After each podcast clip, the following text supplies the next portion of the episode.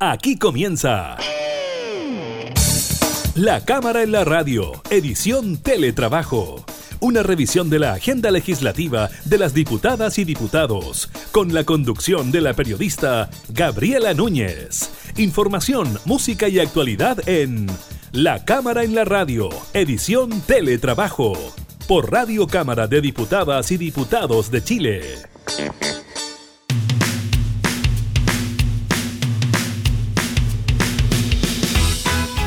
Tal? ¿Cómo están? Bienvenidos a un nuevo programa de la Cámara en la Radio en esta modalidad de teletrabajo. Nos comunicamos con ustedes en estos momentos tan complejos por los que atraviesa nuestro país. Estaremos revisando varios temas, nuevamente el aumento en el número de contagios, también de personas fallecidas.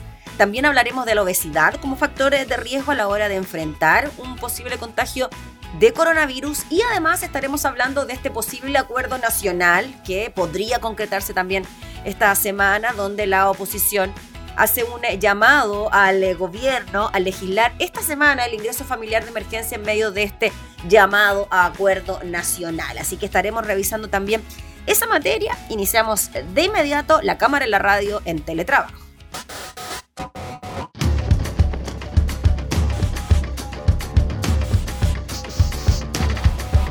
Que los mando a la tierra y que los mando a hacer el pan a fabricar herramientas y a saberse educar, no engañar a sus mujeres, trabajar de sol a sol. Así su madre les dio comida y educación. Gente y McDonald's, Coca, Molotov, visión. Al hermano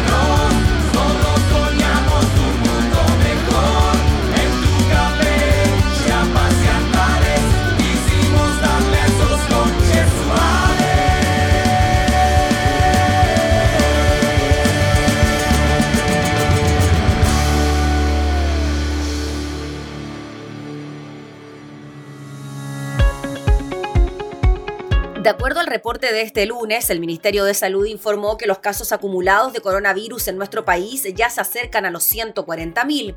Ello porque el ministro Jaime Mañalich dio a conocer que durante las últimas 24 horas se produjeron 4.696 contagios, eh, con lo que el total, desde el 3 de marzo pasado, día del inicio de la pandemia, llegó a 138.846 casos. De los casos nuevos, 4.237 presentaron síntomas, mientras que los restantes 459 son asintomáticos. De esta manera, por sexto día consecutivo, se ha computado una cantidad infectado diario mayor a las 4.000 personas. A su turno, el número de casos activos informados durante esta mañana es de 24.334 personas. En tanto, el número de nuevos fallecidos hasta el cierre del domingo a las 21 horas es de 74 personas, con lo que la cifra total de víctimas fatales por el COVID-19 es de 2.264. Estas 74 personas, eso sí, representan la cifra más baja en los últimos seis días y mencionar también de que la cifra de los 4.696 contagios es eh, bastante inferior a los 6.000 y algo ¿no? que se contabilizaron durante la jornada del domingo, así que estaremos atentos a las nuevas medidas y también a las nuevas cuarentenas que comienzan a regir durante esta semana.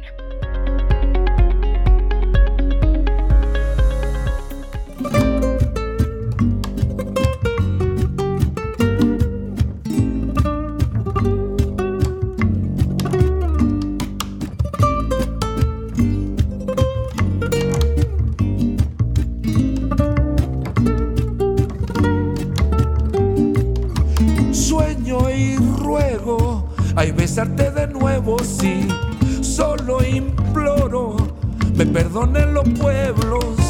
Alto, fuerte, prodigio millonario fui. Era dueño, comían de mi mano.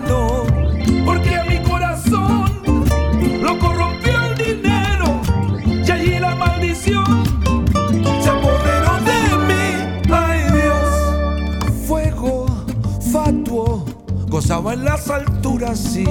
Oro, quiero al débil amargura. Subí hasta lo más alto y me he quedado solo por culpa del tesoro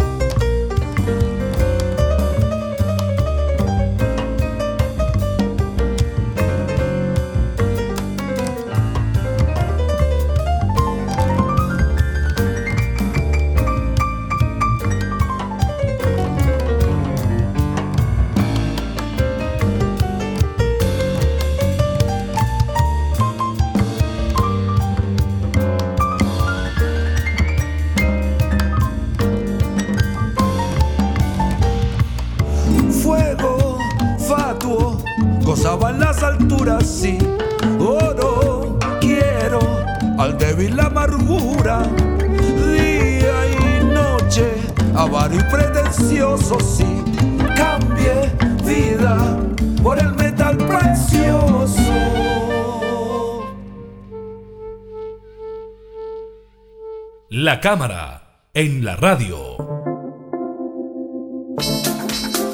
Durante este fin de semana el gobierno decretó cuarentena para la comuna de San Antonio, en la región de Valparaíso. Esta comienza el martes a las 22 horas. No hubo medidas especiales para la ciudad de Valparaíso o Viña del Mar, que era lo que muchos esperaban. Vamos a hablar de este y otros temas con el diputado por el Distrito 7 en la región de Valparaíso, que incluye estas y otras comunas. Diputado Víctor Torres, muchas gracias eh, por recibirnos allá en su casa, por abrirnos las puertas de donde está ahora. Gracias, diputado. ¿Cómo estás, eh, Gabriela? Un gusto también de tener la oportunidad de conversar, obviamente, con usted en este nuevo sistema que hemos tenido que implementar producto de la pandemia. Sí, pues aquí estamos. Diputado, ¿llega a tiempo la cuarentena para San Antonio o usted hubiese esperado que esto hubiese llegado un poquito antes? Bueno, la verdad es que a mi juicio las cuarentenas que se han declarado no solo ahora en San Antonio, sino que en general en todas las comunas han, eh, han sido un poco tardías. Hemos visto como en la región metropolitana también eh, el efecto ya ha sido menor, producto de que ya existía, digamos, un gran número de contagios y eso ha significado también el aumento de contagios intradomiciliarios. No ha habido tampoco una, un control sobre los permisos que se piden de manera provisoria, de tal manera que, que finalmente terminan siendo cuarentenas más nominales que reales y una serie de elementos que nos parece obviamente que perjudican la estrategia. Por lo tanto, eh, claramente una de las cosas importantes es que ojalá estas lleguen en el momento correcto y no tardíamente, eh, y por otro lado que se implementen de buena manera. En el caso de San Antonio, yo espero que sea, que no estemos eh, demasiado tarde, pero claramente la región de Valparaíso, no solo San Antonio hoy día requiere, sino que también a mi juicio, Valparaíso y Viña del Mar al menos. Diputado, ¿por qué cree usted que no se toma una medida de estas características? ¿Por qué no se actúa cuando distintos sectores se está pidiendo la medida? Ah, yo creo que el gobierno no tiene el convencimiento de la efectividad real de este tipo de, medidas. Y por otro lado, eh, no, no, tienen convencimiento y por otro lado, entonces ellos eh, consideran que teniendo efectos que son complejos, porque las cuarentenas obviamente tienen efectos que, que son complicados, eh, finalmente optan por eh, evitarla. Eh, sin embargo, entendido que bien aplicadas las cuarentenas pueden tener realmente efectos favorables, y eso significa no solo que sea una cuarentena efectiva, porque la gente haga caso, sino que porque efectivamente hayan políticas públicas orientadas a un real respaldo desde el punto de vista económico. Y ahí vemos el éxito que ha tenido Nueva Zelanda, por ejemplo, que es un país que ha encerrado su población en cuarentena, ha tenido buenos indicadores, pero esto ha significado una inversión importante del Estado para que la gente no salga de su casa. Porque ¿qué ocurre? Cuando tú tienes una cuarentena a medias, ¿ya? La gente sale habitualmente a proveerse de alimentos, a buscar una serie de cosas. Lo que puede ocurrir es que esa persona se contagie, vuelva y aumente el contagio intradomiciliario. Entonces ahí la cuarentena no resulta. ¿Es un problema de la cuarentena en sí mismo o es un problema de cómo la estamos llevando a cabo? Cuando además tú decides una cuarentena parcial o dinámica como esta, cobra gran relevancia eh, la política de, de, pesquisa a través de testeo, de obviamente rastreo de aquellos casos que son positivos, pero también de los contactos estrechos y fundamentalmente un eh, confinamiento estricto, estricto, estricto de toda esa, esa línea, digamos, de trazabilidad de personas que pudieran estar contagiando. De esa forma, eh, también esta estrategia, que es por la que ha optado el gobierno, podría haber sido eficiente, pero lamentablemente siento que o nos vamos por un lado o nos vamos para otro, y en todo, en, en, todo el ir y venir termina siendo finalmente una implementación a medias y por eso que no hemos tenido éxito. Mm, y es por eso, diputado Víctor Torres, que en el caso de la región metropolitana, que ya está entrando en su cuarta semana de cuarentena, hemos visto cómo los casos siguen en aumento y no se ha producido una baja en los casos, ni siquiera a partir de la segunda semana ni terminando la tercera semana. Es porque finalmente la cuarentena no se cumple como debiera. Claro, tenemos una cuarentena nominal, entonces al ser una cuarentena nominal eh, es poco efectiva, finalmente con una gran cantidad de permisos provisorios no tiene ningún efecto. ¿eh? Y con políticas públicas de respaldo económico que son insuficientes, tampoco vas a tener la posibilidad de, dejar a la gente en la casa. Entonces, no es que cuando, cuando se habla de cuarentena no estamos hablando solo del decreto que encierra a la gente, por decirlo de alguna manera, sino que este, esto debe implicar además políticas que nos permitan que eso se cumpla. Educación para que la gente tome conciencia, pero respaldo sobre todo de medidas económicas que, que permitan que sea eficiente y que pueda cumplirse el objetivo sanitario. Y eso lamentablemente no existe en Chile. Entonces, lo que te decía recién, hay gente que igual sale de su casa, aunque sea uno. Sino, cuando sale, no necesariamente toman todas las medidas de precaución. Si se contagian afuera, vuelven y contagian al resto del núcleo familiar. Entonces ya, si, si además la gente va a salir en algún momento, tiene que ser muy estricto el, uso de medidas para evitar el contagio. Entonces, siento que estamos haciendo todo un poco media y que no se está haciendo eh, en estricto rigor como realmente debiéramos para poder cumplir este objetivo de contener el contagio o la propagación, más aún en un periodo que facilita el contagio o propagación que es el invierno. Junio y julio van a ser meses complejos. Diputado Víctor Torrey, en, virtud de eso, entonces, ¿usted cree que el anuncio del domingo para la cuarentena en, San Antonio, que comienza este martes a las 22 horas, debería haber incluido a Valparaíso, Viña del Mar, otras comunas de las regiones de Valparaíso, o no se decreta finalmente porque no están las condiciones dadas para mantener la gente efectivamente encerrada, porque no se llega con la ayuda en el momento adecuado? Mire, yo sí soy partidario que pudieran haber sido más comunas, sino obviamente Valparaíso y Viña del Mar, incluido la provincia de San Antonio en su conjunto, que es la primera medida para evitar la movilidad. Pero lo segundo es que obviamente eh, esto debiera ir de la mano con medidas que fueran eh, eficientes para el cumplimiento de este objetivo sanitario, que no están. ¿ya? Eh, y, em, y, claramente ahí hay una deficiencia del gobierno que no ha sido capaz de poder resolver, ¿no? Y que ha sido planteado, de hecho, cuando discutíamos el ingreso familiar, por ejemplo, una de las cosas que nosotros más reclamamos, aparte del monto que era insuficiente, es que este fuera decreciente. Entonces le decíamos al ministro, oiga, va a pagar el primer bono en mayo, luego en junio y en julio ya de manera decreciente. Usted va a establecer políticas de contratación en las personas en junio y en julio cuando esto va a estar en su peor momento. No, no, no tiene lógica, no sé si me explico. Eh, yo entiendo que en algún momento hay que reactivar la contratación, pero, pero, la pregunta es cuándo, ¿no? no en plena pandemia, no en pleno invierno, sino que realmente debiéramos nosotros haber hecho una planificación que traspasara septiembre al menos, cuando ya se empiezan a recuperar las temperaturas, cuando ya vemos que hay factores ambientales que también pueden incidir favorablemente. Eh, entonces es muy difícil que se cumpla eh, el objetivo sanitario si no tiene estas medidas de sostén. Entonces, son dos cosas, son dos elementos finalmente. Es la pertinencia, la que planteamos, o sea, cuándo se decreta, eh, y obviamente estas medidas eh, paliativas. Además hay que considerar un, tercer elemento, que es el uso de las camas críticas. Cuando tú tienes eh, copado casi el 100% de las camas críticas en Santiago, lo natural es que se busquen las regiones aledañas para poder derivar pacientes. Pero si estas regiones aledañas ¿ya? empiezan a tener un pic de contagios similar o en el mismo momento que en la región metropolitana, vas a colapsar el sistema. Entonces, al menos si va a haber un pic en nuestra región, este debiera estar más desplazado. Y ojalá no coincidir con el pic de, de la región metropolitana, sino que después de que Santiago vaya declinando, de tal manera que no se superpongan sus pacientes con nuestros pacientes, porque las camas son las mismas, ¿no? Son limitadas. Entonces, eh, eh, hay ahí una complicación que puede significar un aumento en la tasa de letalidad eh, simplemente por eh, un efecto de rebalse del sistema, de, que, de que al no tener capacidad de poder atender todos los requerimientos, finalmente termina habiendo eh, fallecimientos por no atención. Diputado Víctor Torres, en virtud de lo mismo y de las ayudas oportunas que deben llegar ¿no? Eh, a las familias para que puedan cumplir con la cuarentena, ¿qué le parece este planteamiento por parte de la oposición de legislar esta semana el ingreso familiar de emergencia en medio del llamado también a este acuerdo nacional? Y en estricto rigor, ¿no? lo que se busca es que una familia no quede por debajo de la línea de la pobreza. Y hoy en la mañana el ministro Monkever, el recién asumido ministro de Desarrollo Social, dijo que el había un consenso para aumentar este ingreso familiar, incluso también esto de que no vaya disminuyendo en el tiempo. ¿Usted cree que, cómo ve eso? Em, ¿Cómo ve que esta tramitación pueda realizarse durante esta semana? ¿Qué piensa?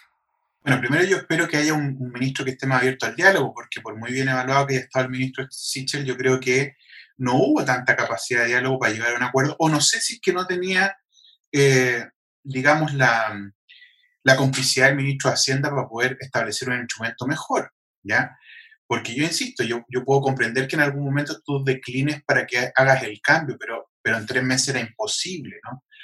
Eh, y al ser planteado esto, claro, no, finalmente no se tomó en consideración. Sería una muy buena noticia realmente que el gobierno pudiera hoy día con el ministro Monker liderar una iniciativa que pueda mejorar los ingresos, hacerlos mucho más altos de tal manera que sean suficientes para que las familias puedan aguantar ¿ya? y no tener que salir constantemente.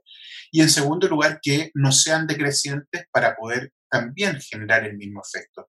Aquí no hay ni siquiera una discusión eh, gobierno-oposición, ni siquiera una discusión ideológica, sino que es si es que es realmente suficiente el instrumento para cumplir el objetivo sanitario. Eso es lo, lo central, lo que más uno debiera recalcar. Y yo espero que eso se haga con premura porque realmente no vamos a poder seguir tomando medidas sanitarias si que, no que sean efectivas si no se cumple esta otra parte que también debe ayudar. Diputado Víctor Torres, por lo mismo quizás deberían eliminarse ciertas medidas como la repartición de cajas de alimento en pro de aumentar, por ejemplo, el ingreso familiar de emergencia, que este pueda quizás llegar a un universo más grande de personas, porque en estricto rigor quienes lo reciben son las personas inscritas en el registro social de hogares, tampoco hay mucha claridad sobre aquello, se habló en un momento también que había que postular a este ingreso familiar. ¿Cómo lo ve usted en cuanto a las medidas distintas que se están tomando, a la efectividad de las mismas y quizás por qué no mejora unarlas en una sola? Bueno, indudablemente lo que tú planteas es de toda lógica, porque lo que uno buscaría es poder eh, que existiera, digamos, una solución o un conjunto de soluciones que miren integralmente el problema. Entonces, en un momento yo coloco cajas, en otro momento ingreso, si no voy a todo el universo de aquellas personas que están afectadas, porque esto no es, no estamos en una condición habitual, ¿no? Esta es una condición completamente distinta. Entonces, hay una mayor cantidad de gente afectada que tan solo el 40-60% de la población más vulnerable. Entonces, si nuestro centro, insisto, es el cumplimiento del objetivo sanitario, ¿ya? Si es que además nuestro centro es mirar la integralidad del problema para cumplir ese objetivo sanitario, obviamente las respuestas tienen que ser, desde el punto de vista económico, eh, dirigidas a eso y por lo tanto con el máximo facilidad. Esto de las postulaciones, esto de cambiar cajas por, eh, por esto, la verdad es que generan, a mi juicio, mayor ruido. ¿ya? Con todo el problema además que conlleva el punto de vista económico. Cuando tú concentras la compra de cajas en Walmart, sigues entregando además simplemente recursos a aquellos que han sobrevivido durante este tiempo, porque los supermercados no han tenido mermas que les signifiquen algún riesgo de cerrar. Distinto es con el barrio, con el, con el comercio local, el detallista, el de barrio, que sí se ha visto afectado. Entonces, mucho más fácil a veces que podemos tener un control respecto a estos fondos que se gasten también en otro tipo de economía más, más a escala y que dinamice también ese sector eh, y que le permita también a la gente poder escoger qué cosa es la que va a comprar y administrar sus recursos. Pero para eso tienen que ser fondos suficientes. Yo optaría obviamente por entregar una mayor cantidad de recursos y que la gente pueda tener la posibilidad de decidir qué comprar y obviamente también resguardando las medidas correspondientes. ¿Y están las condiciones, diputado, o las conversaciones están tan avanzadas para que esto pudiese aprobarse durante esta semana, por ejemplo? Yo no me, no me aventuraría a decir algo como eso. Yo espero que, que pueda ser fluido. Y, yo entiendo que, los, que, que, estamos todos en disposición de que salga lo antes posible, porque, insisto, si no tenemos esas medidas a, a mano, es muy difícil seguir avanzando en el control del, de, de, la pandemia y, y, es fundamental entonces avanzar. Diputado Víctor Torres, le quiero preguntar de otra cosa que tiene que ver con el número de personas fallecidas que aumentó en un número bien considerable durante este fin de semana, más de 600 casos por la nueva modalidad de conteo que eh, también anunció el Ministerio de Salud. ¿Qué pasa con eso? ¿Cómo lo ve usted? ¿Por qué cambia la modalidad? En un momento eran menos de, eh, o sea, 600 casos, ¿no? ¿no? No es menor a la hora de hacer ciertas diferencias para dar un balance de la cantidad de fallecidos. A ver, yo creo que en el, en el caso de las estadísticas ha habido una gran cantidad de errores durante todo el proceso de entrega de información, eh, con falta de transparencia, lo que, lo, que, lo que se traduce también, esta falta de, tra de transparencia en poca credibilidad y baja adhesión, ¿no? Cuando hay una autoridad sanitaria que le corresponde comandar esto, ¿ya?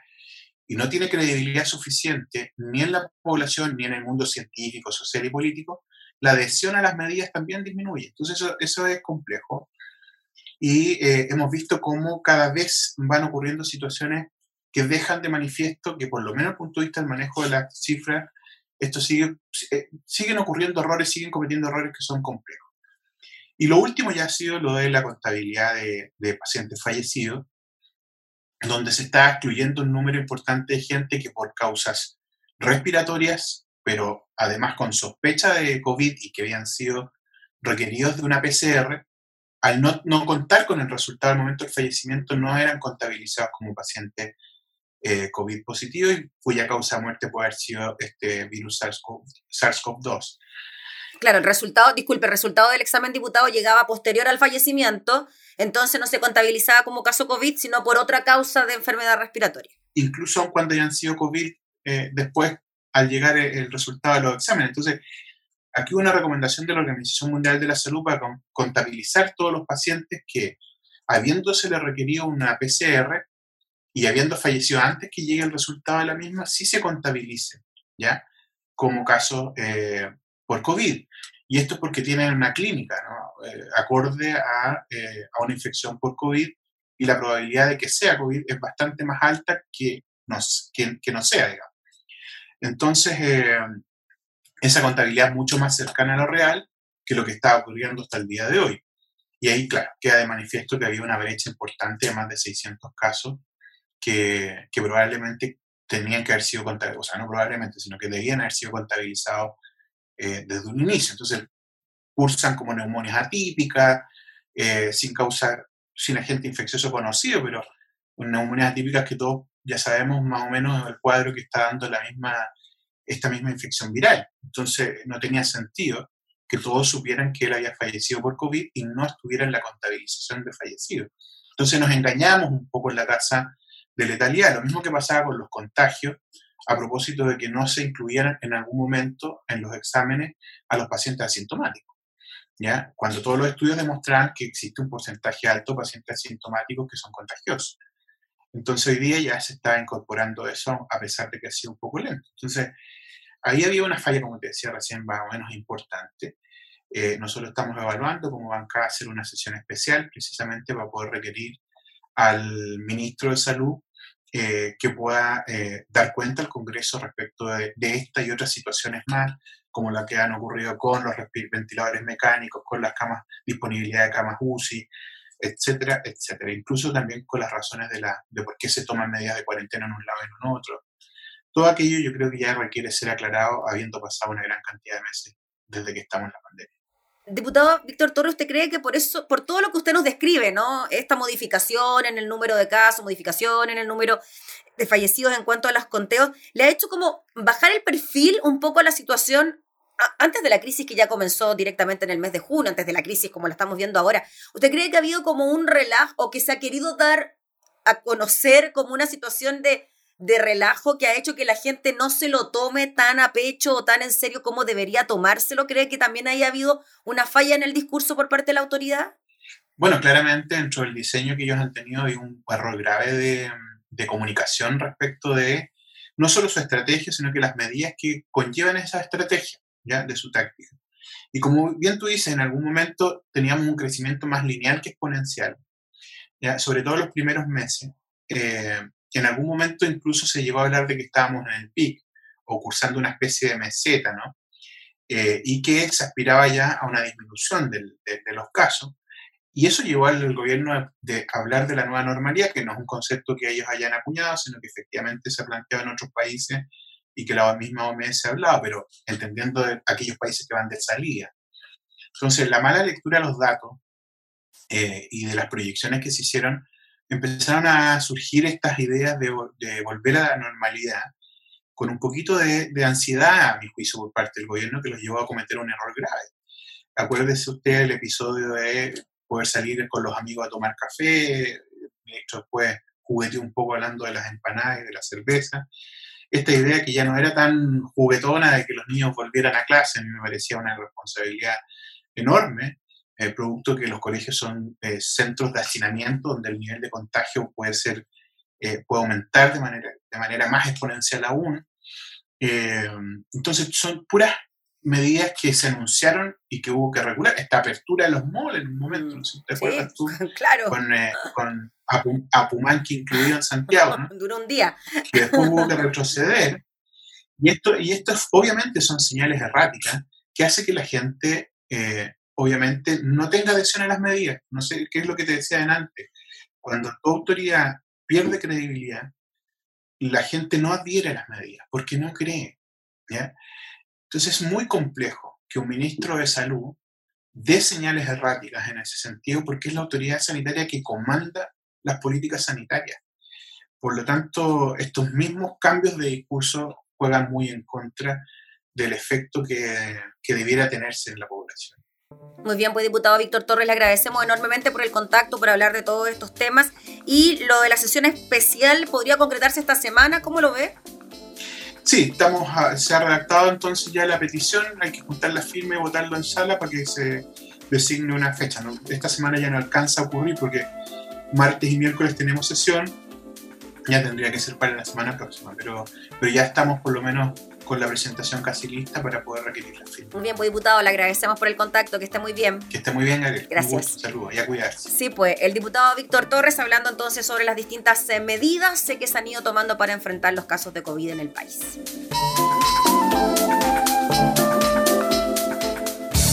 Estás escuchando La Cámara en la Radio, edición Teletrabajo, con la conducción de la periodista Gabriela Núñez.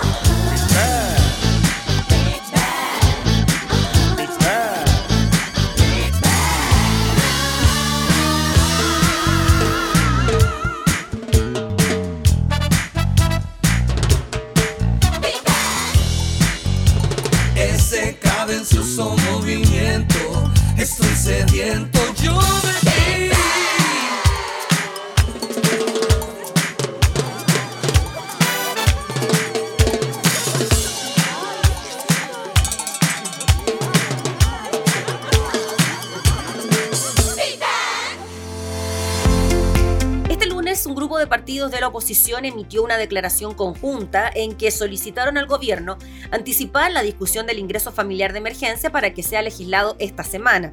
La declaración firmada por el Partido Socialista, Partido por la Democracia, Partido Demócrata Cristiano, el Partido Radical, el Partido Liberal y Revolución Democrática fue dada a conocer en medio del llamado a un acuerdo nacional convocado por el gobierno en el marco de la pandemia. ¿Qué dice el documento? Las personas no pueden seguir esperando, debemos actuar con sentido de extrema urgencia, por ello llamamos al gobierno a legislar esta misma semana para que todas las familias que lo requieren cuenten con un ingreso de emergencia que haga viable su subsistencia y permita el cumplimiento de las cuarentenas sanitarias, se lee en el documento. En esta línea agregaron que posteriormente podemos atender los otros temas que el gobierno ha puesto en la agenda económica, instrumentos para la reactivación y marco fiscal, lo que por su propia naturaleza requieren de espacio de análisis y definición. Los partidos insistieron en que constitucionalmente solo el gobierno puede tomar la iniciativa para legislar al respecto y que los costos de lo que proponemos es perfectamente financiable para Chile. En el documento entregado al gobierno, los partidos de oposición detallaron lo siguiente, la información aparece publicada en el diario La Tercera. Asegurar un piso mínimo para todos los hogares que lo necesitan. Este piso estará dado por el monto que el Ministerio de Desarrollo Social estima que una familia requiere para no estar bajo la línea de la pobreza. En el caso de un hogar de tres miembros sería de 369.205 pesos y de 451.570 para uno de cuatro integrantes. El Estado proveerá de inmediato el ingreso o el complemento que requiera cada familia para lograr dicho ingreso. Será dado a todas las familias inscritas en el registro social de hogares. Este monto será depositado en la cuenta RUT de Banco Estado y el ingreso será entregado de inmediato y con una duración inicial de tres meses renovable según la evolución de la pandemia. Es la propuesta entonces que plantea la oposición para sellar este gran acuerdo que va a la urgencia en relación a entregar un ingreso familiar de emergencia y a debatir posteriormente las medidas para la reactivación económica. El ministro de Desarrollo Social, Cristian Monkever, aseguró en entrevista con Radio Cooperativa que existe un consenso político para aumentar el monto del ingreso familiar de emergencia y terminar con su entrega de forma decreciente. Recordemos que lo anteriormente despachado era eso, ingreso y decrecía no con el correr de los meses. El eh, titular de Desarrollo Social, Cristian Monkever, recordó que hoy día el ingreso familiar de emergencia cubre ciertas necesidades y tenemos que buscar una fórmula. Yo creo, dijo, que hoy existe un buen consenso en ese sentido, tiene que ser más potenciado, no tiene que ser decreciente, tiene que mejorar el número de personas que va a beneficiar. Se tiene que avanzar en la cantidad de recursos que se van a entregar a las familias y a las personas que van postulando. Al ser consultado sobre una posible cifra del aumento del pago, el ministro Monkever planteó que decir un número exacto podría traer errores, no quiero especular. Hay algunos que están planteando la línea de la extrema pobreza, que son 114 mil pesos. Saltar de 65 mil a 114 mil por persona Claro, eso es lo que se había aprobado antes, 65 mil ingreso mínimo de emergencia. Saltar a 114 mil por persona. Otros están planteando saltar de 65 a 80 o 90 mil pesos aproximadamente por persona vale decir superar los 300 mil pesos por familia en un grupo familiar de cuatro personas. Así que eso es lo que se está planteando. Veremos qué pasa durante esta semana en cuanto al trabajo legislativo. Tenemos sesiones de sala convocadas para esta semana, así que oportunamente estaremos eh, conversando y alertando sobre la posible tramitación de la extensión y aumento del monto de ingreso familiar de emergencia.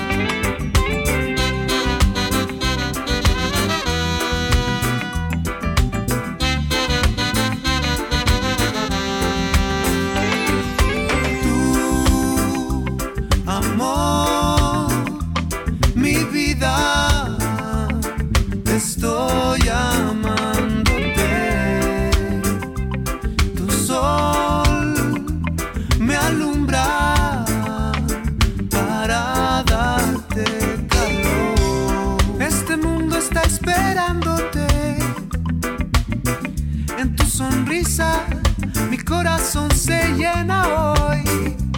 Mi cariño eres la razón de todo lo bendito que hay aquí. No habrá fuerza que sea capaz. Hoy Dios está contigo para siempre, para amarlo busco siempre en ti. Amor, mi vida.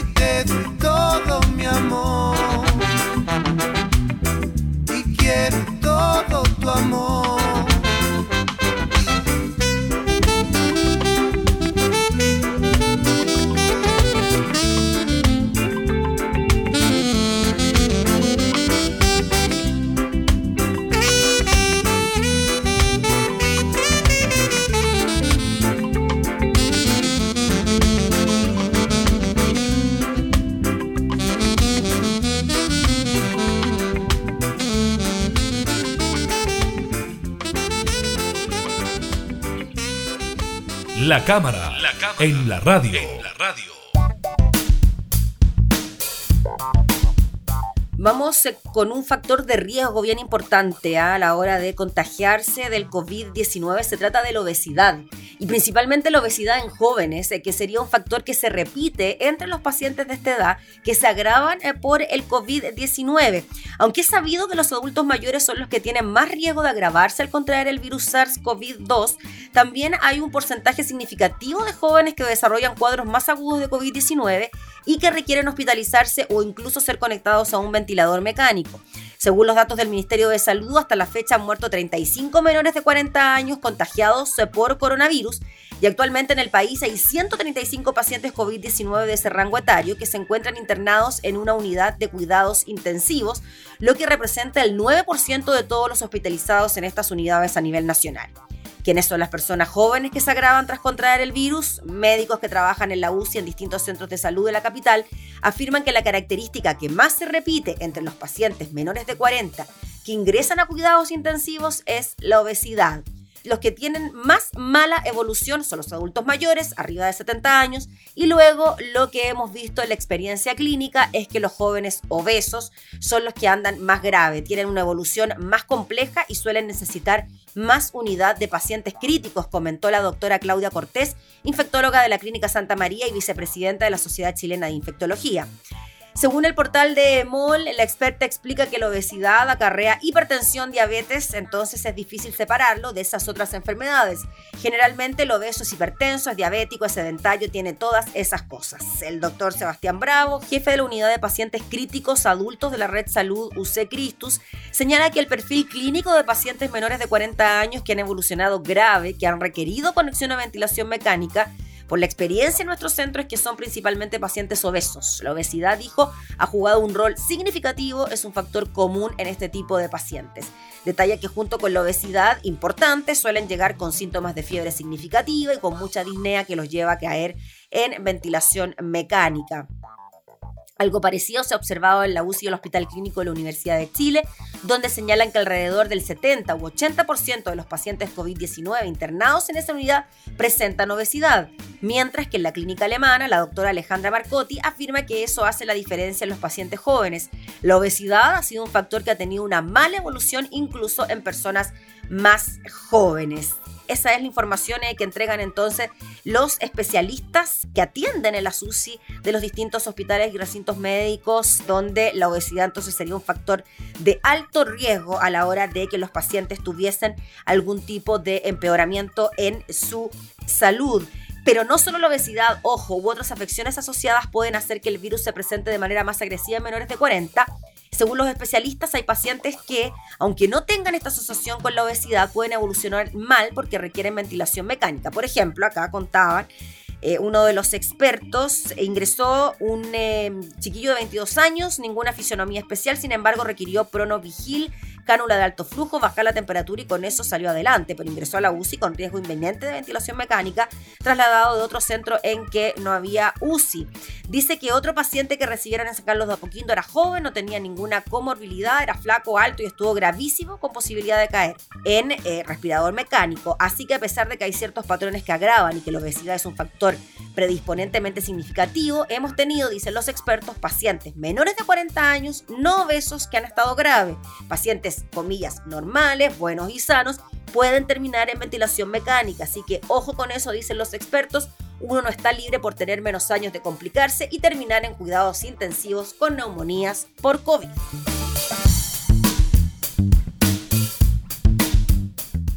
Todo se mueve por simple vanidad, por esas ansias absurdas de crecer constantemente hacia la eternidad.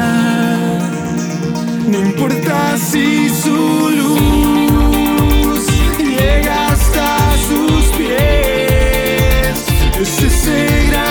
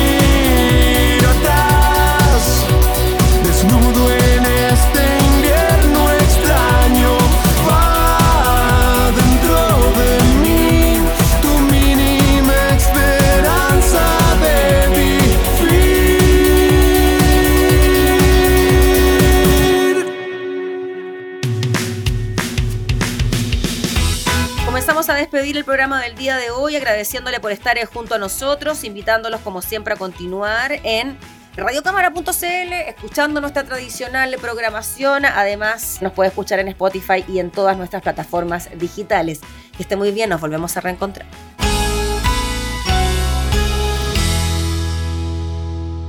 Hemos presentado La Cámara en la Radio, edición Teletrabajo. Una revisión de la agenda legislativa de las diputadas y diputados, con la conducción de la periodista Gabriela Núñez. Información, música y actualidad en La Cámara en la Radio, edición Teletrabajo. En Radio Cámara de Diputadas y Diputados de Chile. Hoy más que nunca, acercando las leyes.